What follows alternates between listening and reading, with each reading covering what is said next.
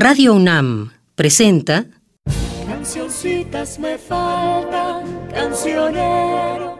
Cancioncitas. De amor, no de tristeza, que me traigan la rosa. La música popular mexicana del siglo XX, según Fernando González Gortázar. ¿Quién queda con ustedes?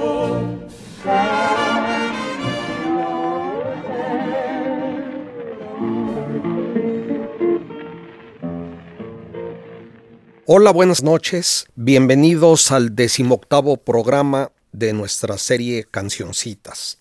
Tal vez alguno de ustedes recuerde que el programa número 10 lo dediqué a las intérpretes. Esta vez toca el turno a los varones.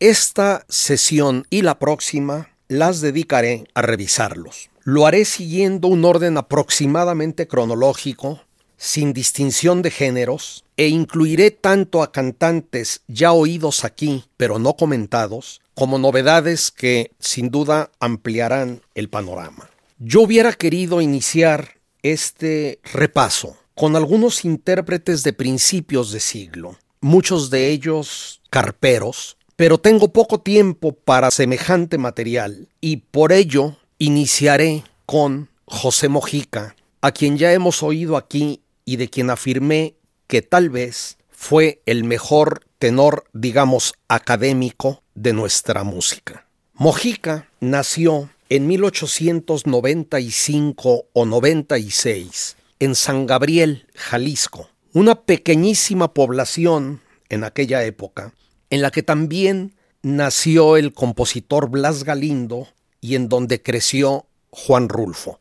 Huérfano de padre e hijo único según creo, emigró con su madre a la Ciudad de México, donde sus deseos de estudiar en la Escuela Nacional de Agricultura se frustraron por la revolución. Estudia en el conservatorio y con el maestro José Pearson, tantas veces mencionado aquí, y comienza a cantar como solista en funciones de ópera en el Teatro Ideal, del cual pasa al Arbeu, donde en 1916 hace de primer tenor en El Barbero de Sevilla e inicia una exitosísima carrera. Era un hombre sin duda ambicioso. Va a Nueva York e inicia audiciones mientras trabaja como lavaplatos. Enrico Caruso, el grandísimo tenor, lo escucha y lo recomienda con la Ópera de Chicago. Y a partir del 19 trabaja también en la Metropolitan Opera House de Nueva York, donde alterna con primerísimas figuras. Se preparó a conciencia, allá estudió canto, drama, idiomas, atletismo, equitación, danza y quién sabe cuántas cosas más. Siendo bien parecido y crecientemente famoso, era inevitable su paso al incipiente cine hablado. En Hollywood hizo una docena de películas entre 1930 y 34 y a partir de 1938 otras cinco en México. También filmó en Argentina y España, siempre encasillado en el papel de galán cantor. En el apogeo de su gloria, y tal vez a raíz de la muerte de su madre, en 1942 decide hacerse monje franciscano entra a hacer su noviciado en el convento de Lima, Perú, y vive casi todo el resto de su vida en Cusco, donde se ordena sacerdote. Se dice que la gente se peleaba por entrar a escuchar su primera misa cantada. Pero en realidad nunca paró de cantar, siempre para causas altruistas y sobre todo para reunir fondos para iniciativas religiosas de su orden. Se presentaba en radio, o en escenarios de muchos países eh, latinoamericanos, siguió grabando en una forma un poco ridícula porque censuraba las canciones. Me acuerdo, por ejemplo, en su interpretación de Granada, en donde decía, Granada, tu tierra está llena de lindas mujeres. Él ponía, tu tierra está llena de lindos canceles. Entonces suprimía cualquier alusión a las mujeres y esto a mí hace que me resulte francamente desagradable oír sus interpretaciones de esa época, pese a que preservaba su voz privilegiada. Viviendo en Nueva York, debo decirlo volviendo atrás, grabó para la disquera Edison abundante ópera y también muchas cancioncitas mexicanas, entre las que he escogido esta. Se llama Mi último amor, la grabación es de 1927, es de autor anónimo y una auténtica maravilla.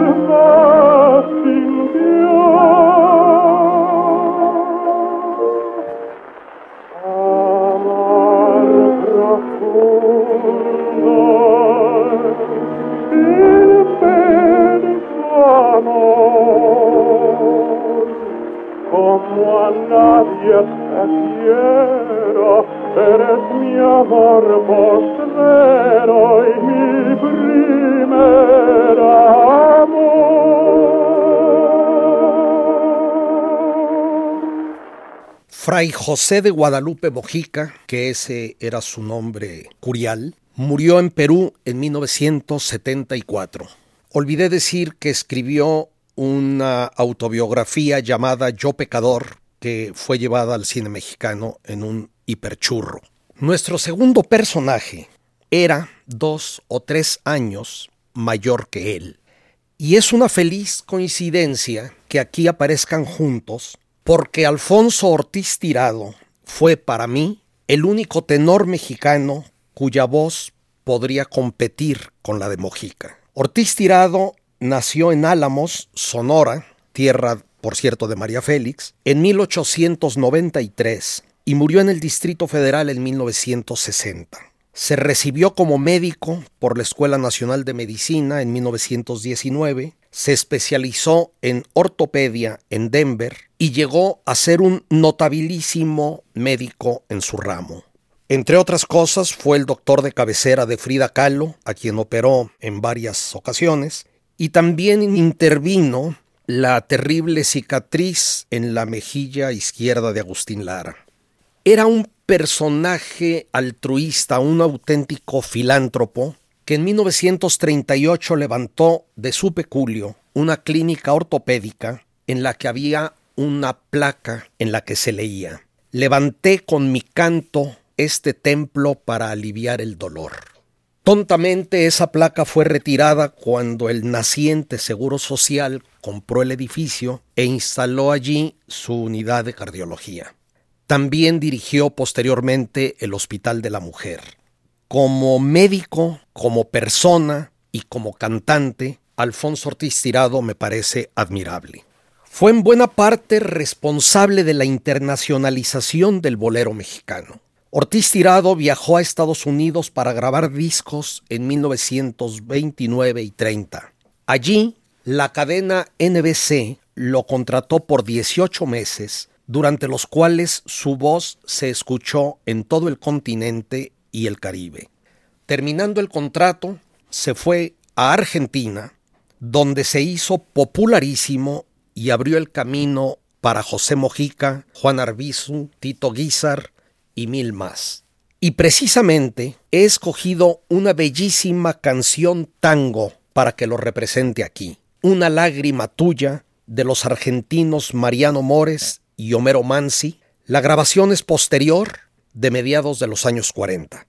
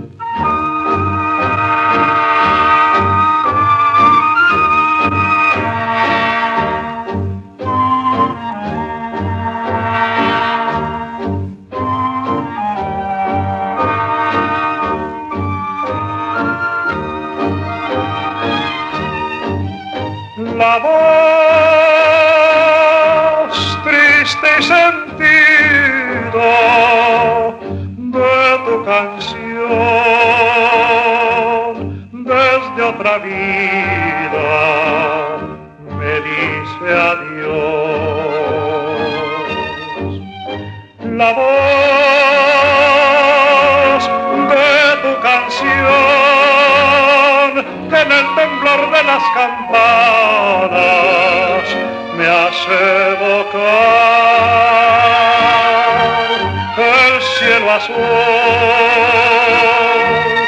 de tus mañanas llenas de sol. Ah,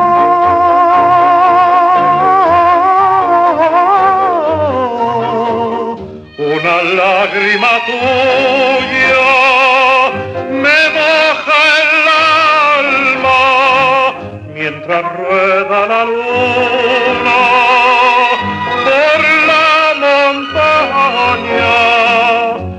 Sé si has llorado sobre un pañuelo nombrándome, nombrándome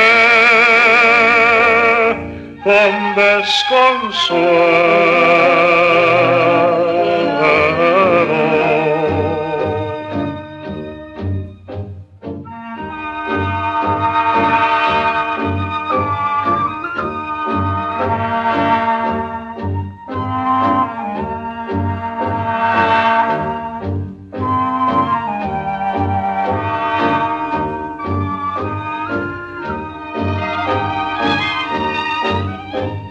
La voz de tu canción que en el temblor de las campanas me hace evocar el cielo azul de tus mañanas llenas de sol.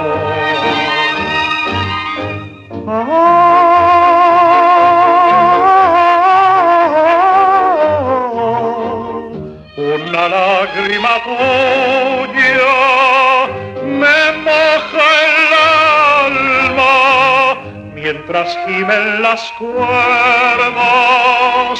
de mi guitarra. Ya no coma mis labios junto a tu pelo, diciéndote, diciéndote lo que te quiero.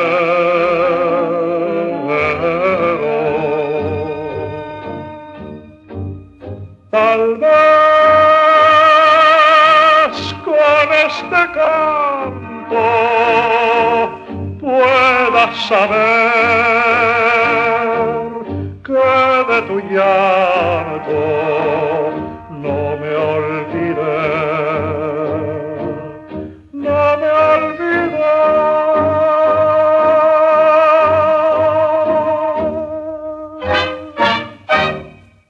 ¡Qué maravilla! Seguimos con tenores. Juan Arbizu nació en Querétaro en 1900. Murió en la Ciudad de México en 1985. También él estudió solfeo y en 1924 hizo su debut en el Teatro Esperanza Iris cantando ópera. Se dice que fue el primer mexicano que grabó en Nueva York. Al contrario, digamos, del empaque de los dos colegas suyos que acabamos de oír, Ortiz Tirado y José Mojica, Arbizu fue un tenor ligero, de voz ligeramente aflautada, untuosa, a la que una cierta cursilería pareciera ser consustancial. Su mote de el tenor de la voz de seda le venía bastante bien, pero fue un intérprete sumamente importante y popular. Ya hablé en otra ocasión de su papel fundamental en el nacimiento artístico de Agustín Lara. Tras los pasos de Ortiz Tirado, llegó a Buenos Aires. No olvidemos que en esa época Argentina era, con mucho, el país más próspero de América Latina y que tenía un público musical abundante y conocedor. Repito, llega a Buenos Aires y se queda ya nada menos que 18 años. Grabó muchísimo y de toda índole. Me ha resultado muy difícil decidirme por una pieza para escucharla aquí y finalmente opté por Tortolita Tortolita de 1929, obra del estupendo letrista mexicano Ángel Arrabanal y del músico yucateco Armando Camejo. Lo acompañan dos excelentes guitarras anónimas.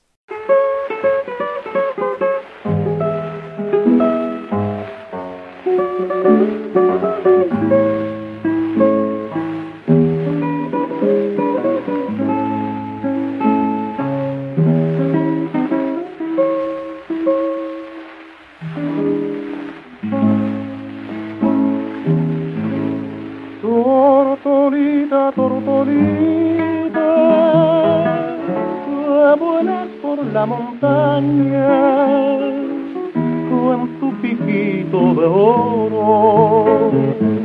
Llévale un beso a mi amada, llévale tiernas caricias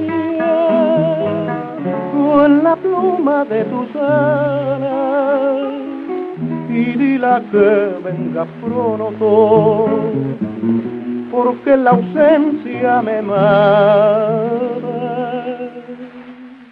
Tortolita, tortolita, toma en tu pico esta flor y dile a mi muchachita que yo me muero de amor. Tortolita, tortolita, toma en tu pico esta flor y dile a mi muchachita que yo me muero de amor.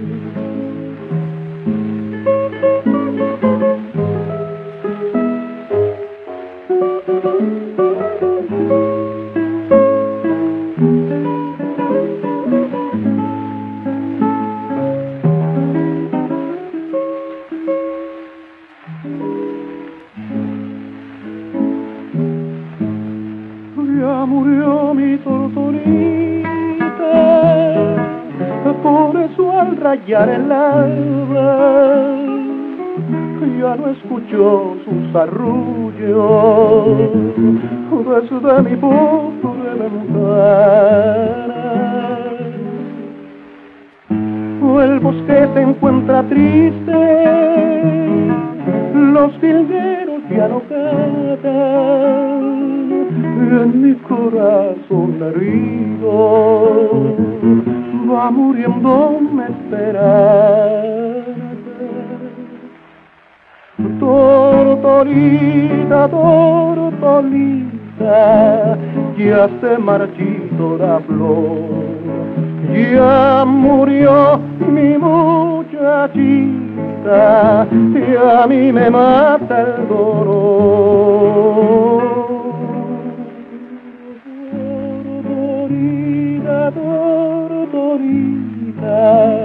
Ya se marchito la flor, mi muchachita, y a mí me mata.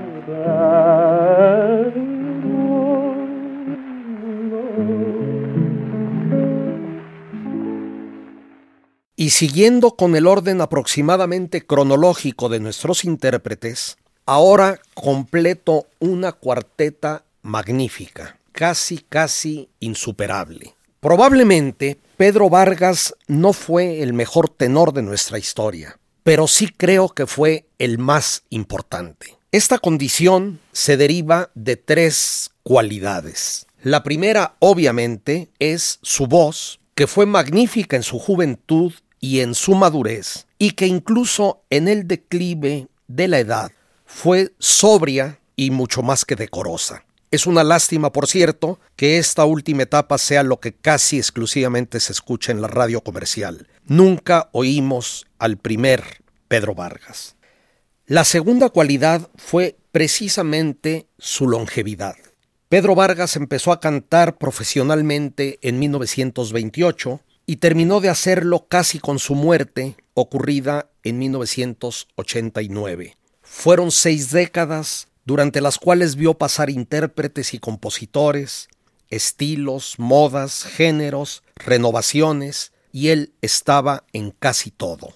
La tercera cualidad fue esta versatilidad. La voz de Vargas era moldeable, se adecuaba, como ya dije, a prácticamente cualquier cosa. Siendo fundamentalmente un bolerista, incursionó en forma abundante en la música folclórica, en la tropical y en múltiples derivaciones de estas. Es, sin duda, nuestro cantante imprescindible. Nacido en San Miguel de Allende en 1906, se inició en el coro de la iglesia. Llega a México DF a los 14 años y en algún momento conoce a Mario Talavera, el cual se convierte en su mentor. En 1928 recibe de su maestro el infaltable José Pearson la oportunidad de participar en la caballería rusticana en el Teatro Esperanza Iris. Cantó con la orquesta típica Lerdo de Tejada como intérprete de planta, viajó por toda América y fue uno de los mayores, si no es que el mayor, intérprete de Agustín Lara. Precisamente de Lara vamos a escuchar jamás una preciosa canción olvidada. Esta grabación fue hecha hacia 1935.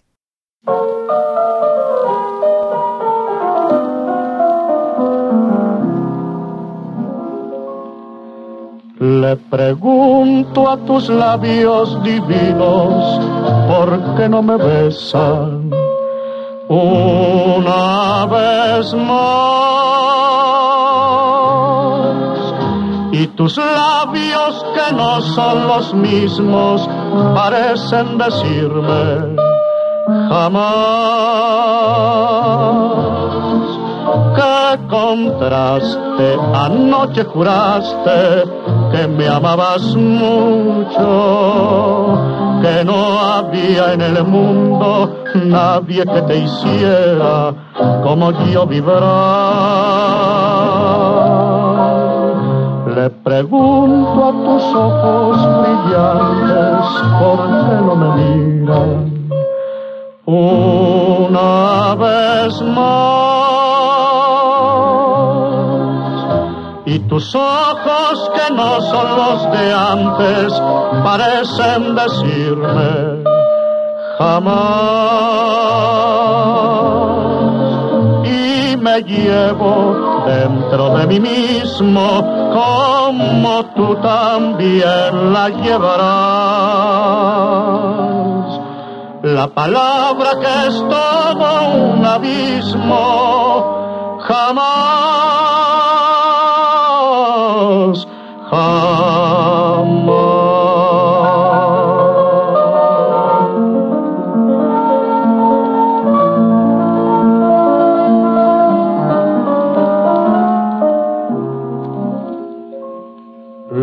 Pregunto a tus ojos brillantes por qué no me miran una vez más.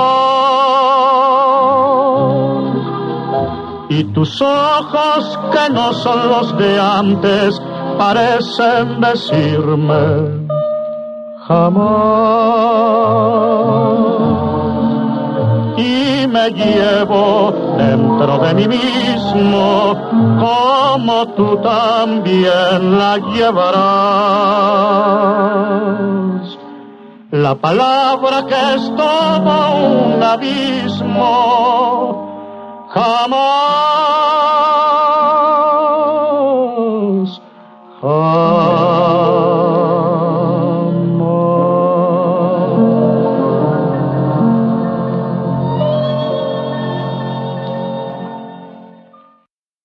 Realmente es una fortuna que mientras tantos compositores de gran talento realizaban su obra en la primera mitad del siglo XX, hayan surgido otros tantos intérpretes de verdadera excelencia cuyas voces parecían expresamente diseñadas para aquellas composiciones.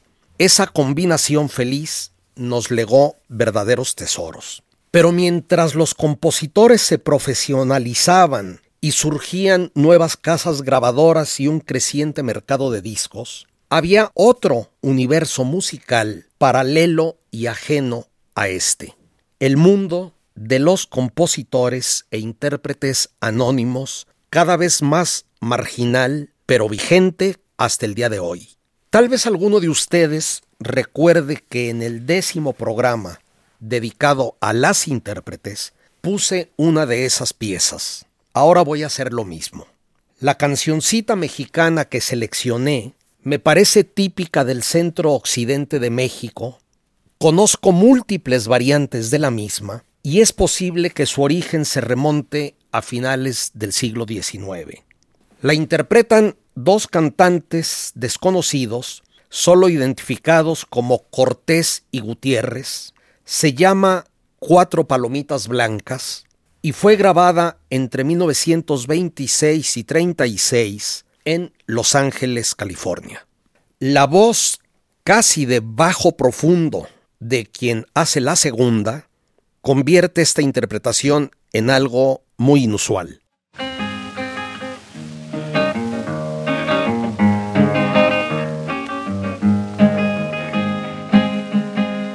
Cuatro palomitas blancas, Cuatro palomitas lomitas blancas, Cuatro palomitas blancas, subidas en un alero, subidas en un alero. Una sal, Las otras dicen, una sal, las otras dicen, una Ah, las otras dicen, no hay amor como el primero, no hay amor como el primero. Quisiera, Será huetito, quisiera, será Quisiera será huetito de la más florida tuna, de la más florida tuna. para posar, Posarme en tus labios, para posar, posarme en tus labios, para posar. posarme en tus labios y reírme de la fortuna, y reírme de la fortuna. Gusta. Gusta el pan con queso, me gusta. El pan con queso, me gusta. El pan con queso cuando se vive en el rancho, cuando se vive en el rancho. pero más Me gusta un beso, pero más me gusta un beso, pero más más me gusta un beso debajo de un sombrero ancho, debajo de un sombrero ancho. quisiera Será huetito, quisiera será huetito, quisiera no será huetito de la más florida tuna, de la más florida tuna. Para Posarme en tus labios, para posarme en tus labios, para posarme en tus labios y reírme de la fortuna, y reírme de la fortuna. me gusta El pan con queso, me gusta el pan con queso, me gusta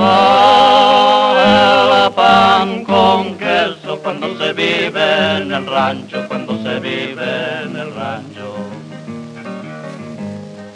Más. Me gusta un beso, pero más. me gusta un beso, Pero más. me gusta un beso debajo de un sombrero ancho, debajo de un sombrero ancho.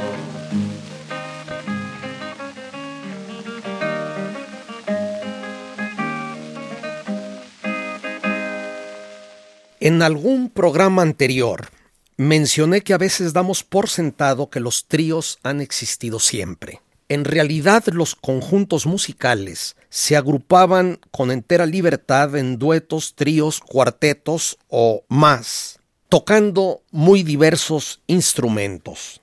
Si no el primero en términos absolutos, sí el pionero que se acompañó exclusivamente con sus guitarras y que alcanzó notoriedad fue el trío Tariacuri. Lo integraban los hermanos Norberto, Jerónimo y Juan Mendoza, originarios de San Juan Huetamo o Huetamo de Núñez, Michoacán.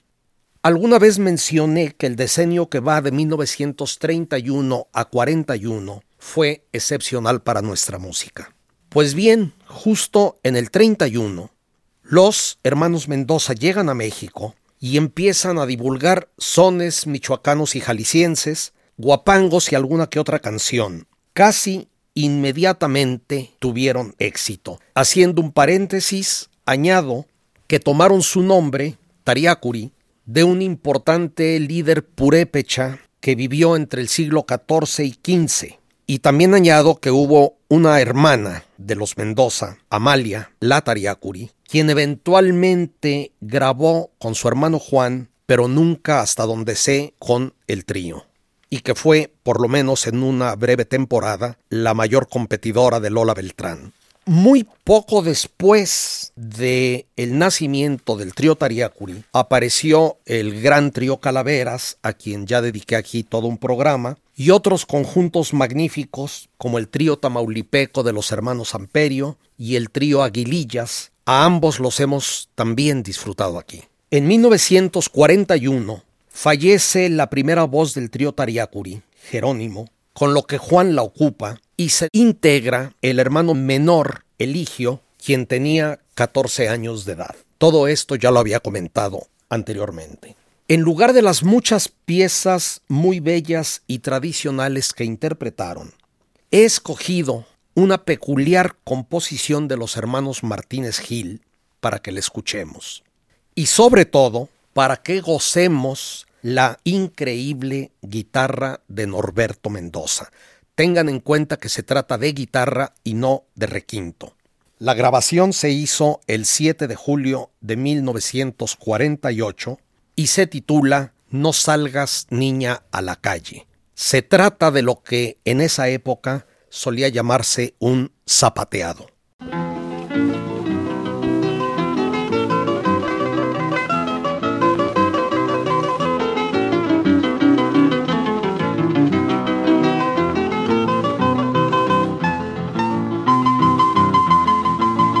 Guitarrita, mi hermano.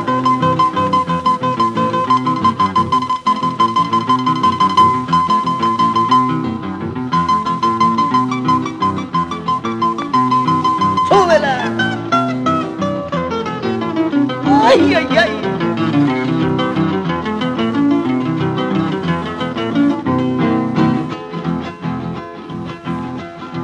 No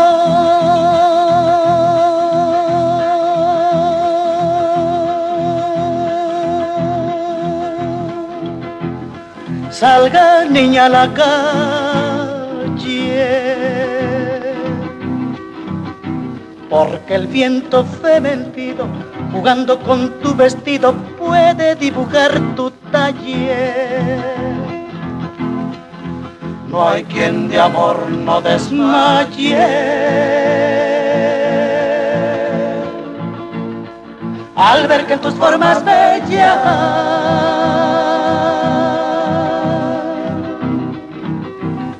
se manifiesta la huella que el pudor ocultar debe y solo el viento se atreve a entretenerse con ella.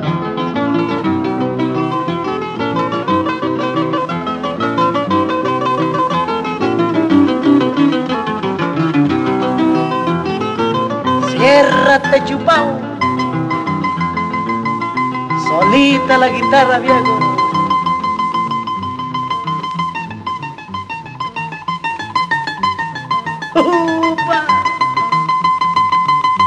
Ese es mi hijo, mi hermano.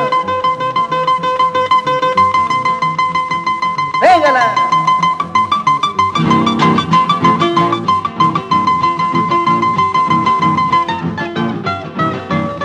Ay, mamá.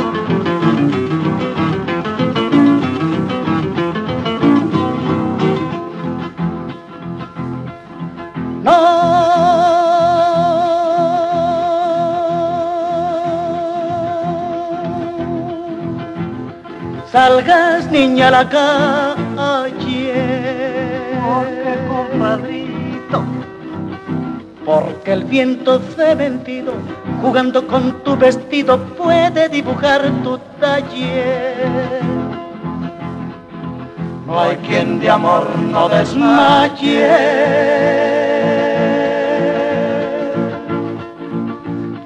Al ver que en tus formas bellas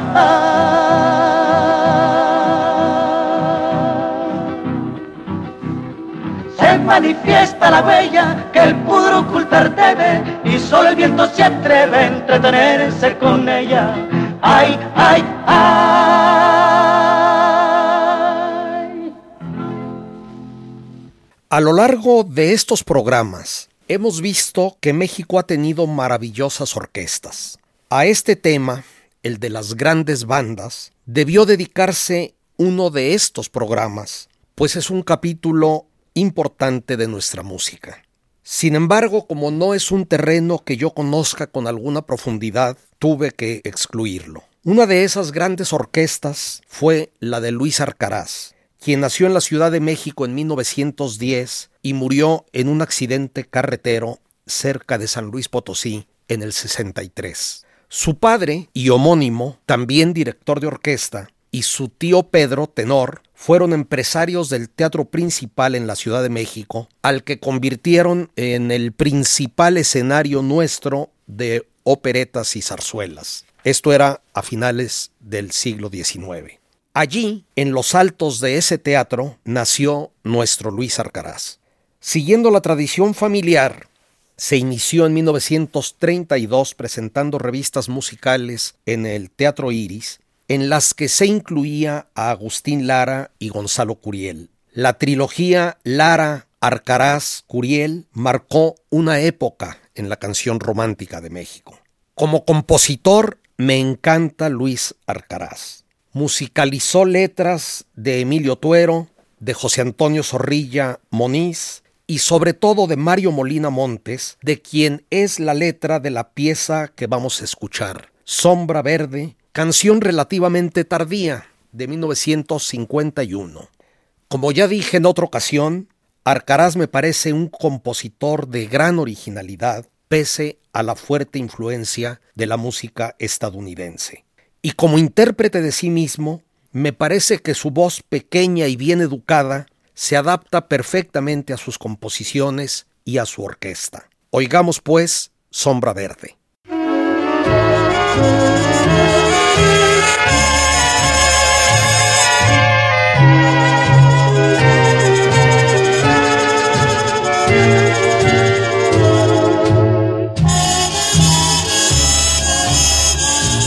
En mi vida hay una eterna sombra verde que dejará tu mirada verde mar. Esa sombra ni se aleja ni se pierde marca el ritmo de mi paso al caminar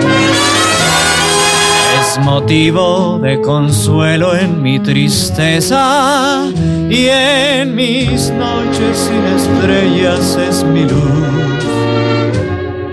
Es arrullo de canción y caricia y redención y aligera lo pesado de mi cruz. Así, mientras que Dios no quiera, darme el calor que dan tus besos rojos. Será siempre mi compañera, la sombra verde de tus verdes ojos. Matizaste con su verde mi existencia y su sombra ya jamás me dejará. Y si no regreso más, o si vengo y tú no estás, esa sombra mi final también será.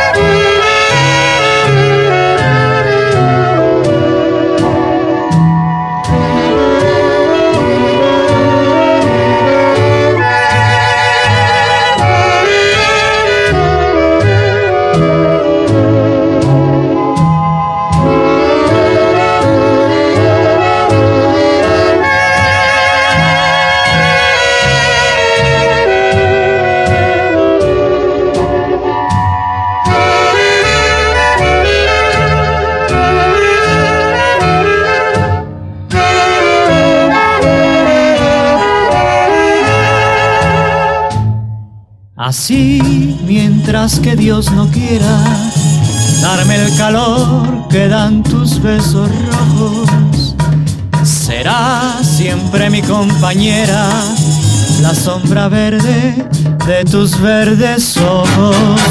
Matizaste con su verde mi existencia y su sombra ya jamás me dejará.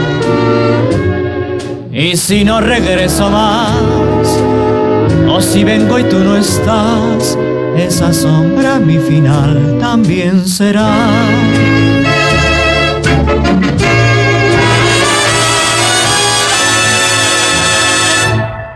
En el programa dedicado a Jorge Negrete, hablé de su amistad con Emilio Tuero y Ramón Armengod, de cómo Negrete sustituyó al primero y se fue de gira con Armengod por Estados Unidos del dueto que formaron y hasta escuchamos una de sus grabaciones hecha hacia 1936.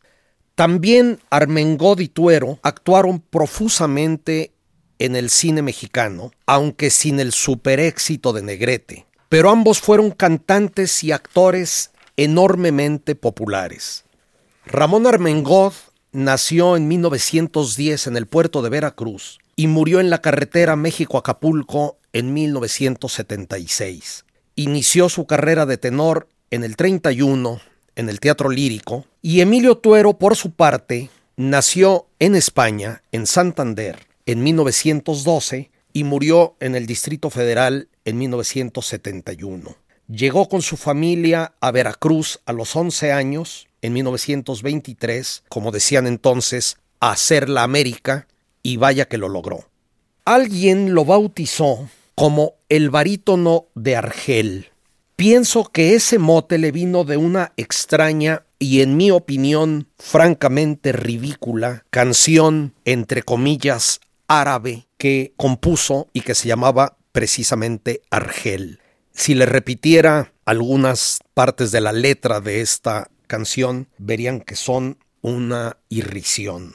Armengod me simpatiza y me gusta como tenor. Tuero no me resulta simpático, y aunque su voz es buena, su estilo tan rebuscado, tan retorcido, no acaba de atraerme. Sin embargo, formó múltiples duetos de ocasión en los que su segunda voz es francamente agradable. A Ramón Armengod ya lo hemos escuchado aquí varias veces y es claro que ambos tenían que estar en este programa, por lo que decidí ponerlos juntos interpretando no un bolero, sino una de nuestras canciones más tradicionales. Adiós Mariquita Linda. No se trata de una pieza de dominio público, como frecuentemente se dice. La compuso en 1925 Marcos A. Jiménez, nacido en Tacámbaro, Michoacán, quien en ese tiempo se desempeñaba como encargado del archivo fotográfico del diario Excelsior. Me gusta mucho cómo suena Adiós Mariquita Linda en las voces de Ramón Armengot y Emilio Tuero. Los acompaña el conjunto típico Sabre Marroquín.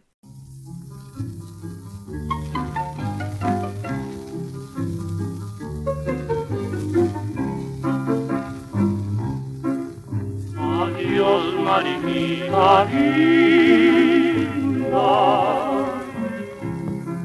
Ya me voy porque tú ya no me quieres como yo te quiero a ti.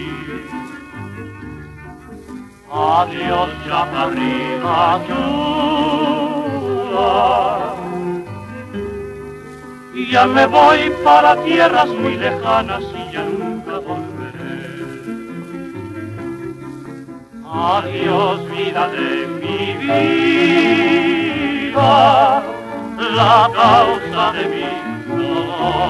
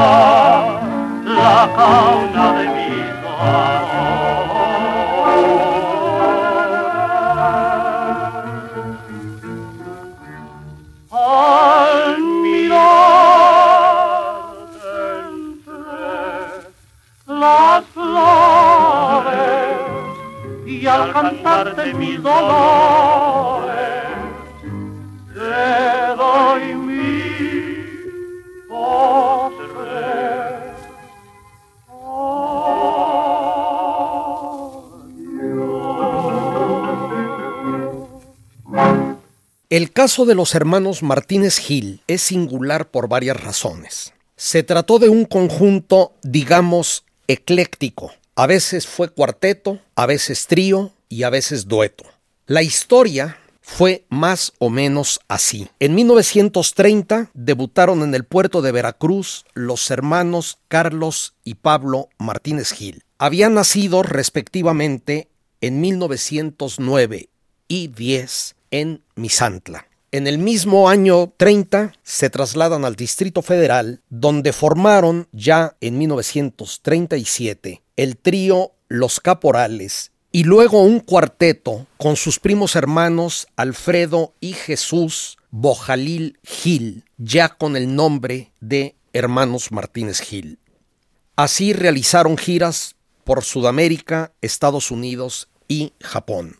El cuarteto pasó a ser trío cuando Alfredo Bojalil Gil, apodado El Güero, se fue a Nueva York, donde se reencuentra con su viejo amigo Chucho Navarro y conoce al puertorriqueño Hernando Avilés, con quienes habría de formar el importantísimo trío Los Panchos. En México prosiguió el trío de los hermanos Martínez Gil, hasta que Jesús Bojalil Gil decide hacer carrera como solista en una fecha que no he podido precisar. Lo curioso es que ninguno de los Bojalil Gil recuperó nunca su apellido. Alfredo se convirtió en el Güero Gil y Chucho conservó artísticamente el apellido completo de sus primos, llamándose Chucho Martínez Gil. Con esas deserciones, Carlos y Pablo vuelven al principio a su condición de dueto. La gran mayoría de grabaciones que tenemos de los hermanos Martínez Gil son de ellos dos. Desarrollaron un estilo, crearon una personalidad y compusieron un gran número de canciones. Como intérpretes, se distinguieron por su fraseo extraño. Introdujeron el chiflido o silbido como acompañamiento, que después retomó Pedro Infante, que se sumaba a las guitarras sordinas, flautas y maracas que generalmente tenían como telón de fondo. Fueron además activistas sindicales de importancia. La canción que voy a poner es de su autoría y seguramente muchos de ustedes la conocen, Falsaria.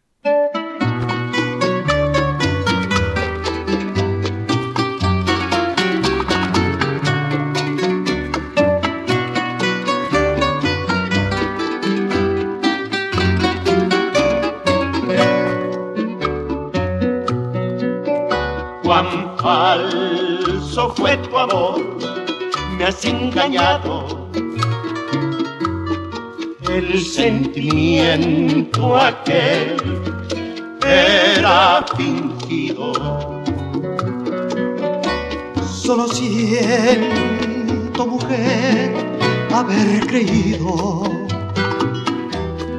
Eras el ángel con el que había soñado.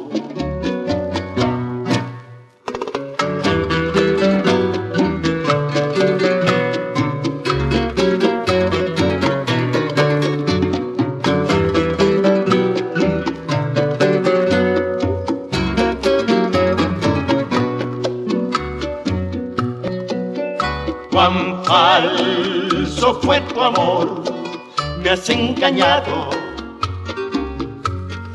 el sentimiento aquel era fingido. Solo siento, mujer, haber creído. Eras el ángel con el que había soñado.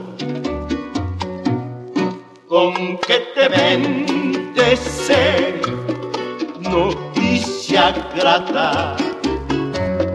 No por eso te odio ni te desprecio.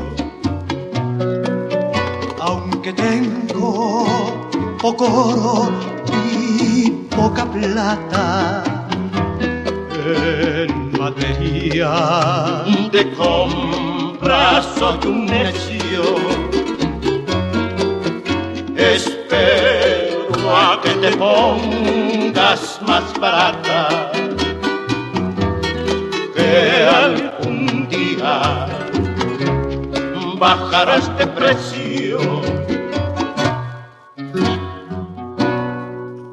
Falsaria es una variante simultánea de dos temas muy socorridos en nuestra música, el del ardido y el de la prostituta. Y ahora violando ligeramente el rigor cronológico para continuar con la saga Martínez Gil, regreso al momento en el que Alfredo Bojalil Gil, el güero, llega a Nueva York hacia 1937. No sé si ya para entonces el güero había diseñado, es decir, fue una invención suya, un nuevo instrumento al que llamó requinto, una guitarra pequeña de sonido más agudo que ha acabado por ser imprescindible en nuestra música popular.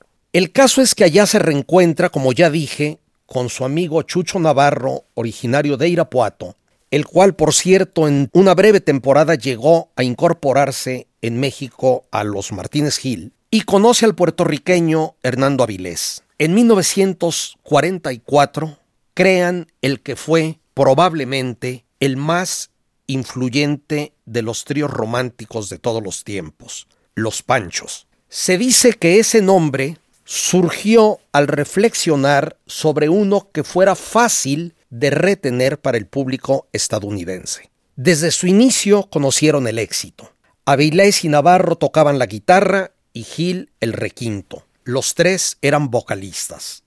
Cuatro años después deciden trasladarse a México. Fue un acierto, pues este país era sin duda la capital de la música latina. Aquí los recibieron con ovaciones y desde aquí recorrieron no solo el continente, sino medio mundo.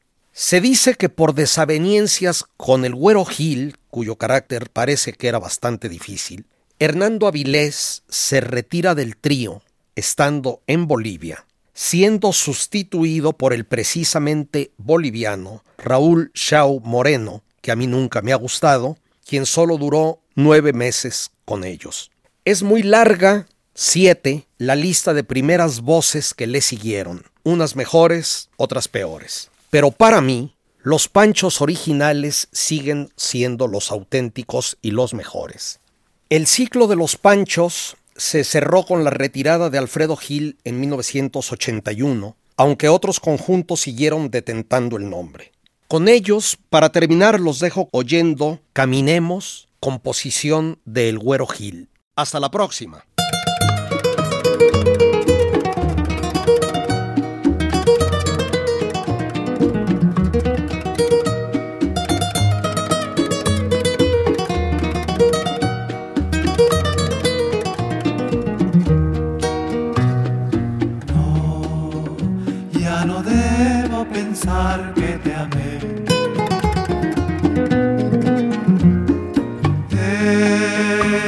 Preferible olvidar que sufrir. No, no consigo que todo acabó, que este sueño de amor terminó, que la vida nos separó sin querer. Caminemos, tal vez nos veremos después.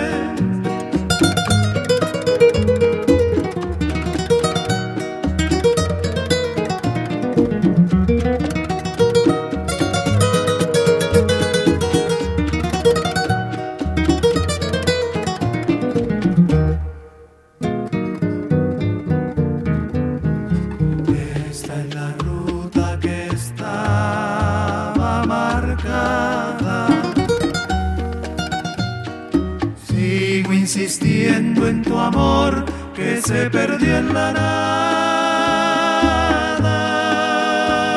Y vivo caminando sin saber dónde llegar.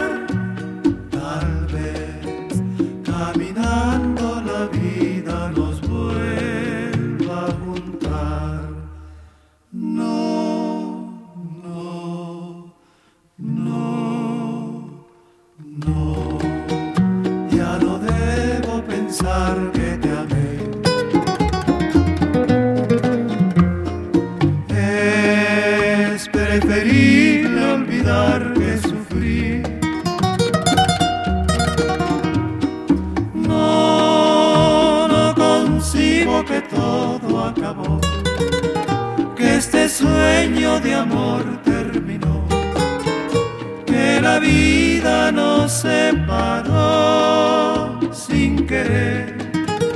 Caminemos, tal vez nos veremos después.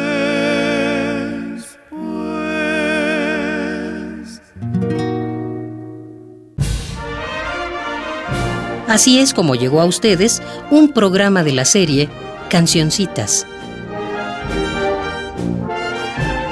Selección musical y conducción de Fernando González Gortázar.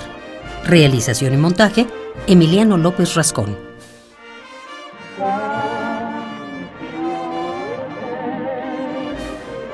Cancioncitas fue una producción de Radio UNAM.